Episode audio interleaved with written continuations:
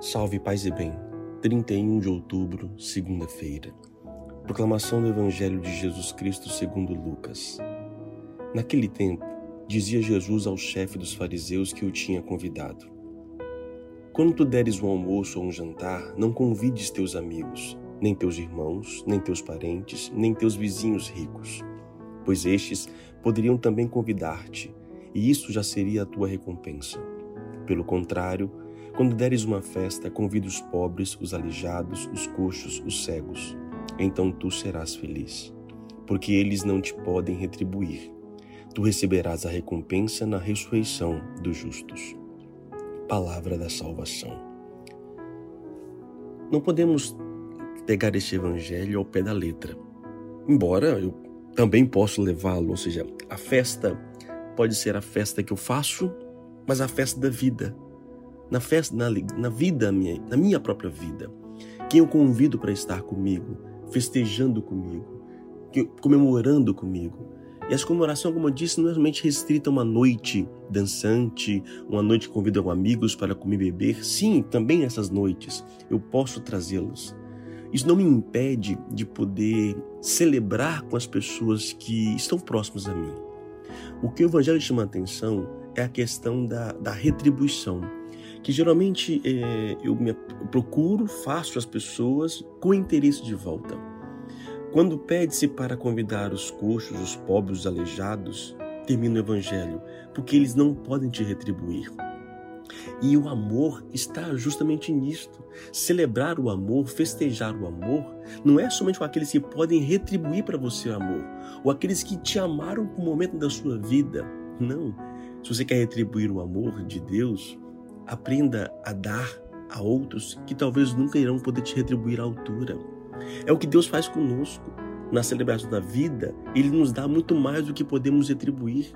Esta é a essência divina, essa é a essência do amor e da felicidade. Então, ao comemorar a sua vida, nas festas da sua existência, procure ter na sua vida pessoas que não podem lhe retribuir. Nós nos aproximamos de pessoas que pensam como nós, redes sociais, curtimos quem pensa como nós, e assim pessoas que podem de uma forma ou de outra nos dar algo, nos oferecer alguma coisa, mesmo que seja entretenimento. Só que o pobre, o aleijado, o que, que vai te dar? Vai te dar dor, preocupação, tenho que fazer alguma coisa. Ou seja, o pobre, a princípio, o aleijado, os doentes, os coxos, os cegos, vão nos trazer mais, talvez, uma angústia interior. Poxa, eu quero celebrar a vida e vem com esse problema. e a gente foge dos problemas, para que a gente possa viver no mundo, talvez, numa bolha. Então, cuidado, que festeja com seus amigos próximos, mas que tenham também pessoas realmente necessitadas, pessoas que nunca, talvez, terão condições de retribuir aquilo que você faz por elas. Nesta festa da vida, aí sim haverá uma alegria, uma alegria plena. Oremos. Senhor nosso Deus, vos louvamos e bendizemos porque eu mesmo sendo pecador, o Senhor vem fazer festa comigo.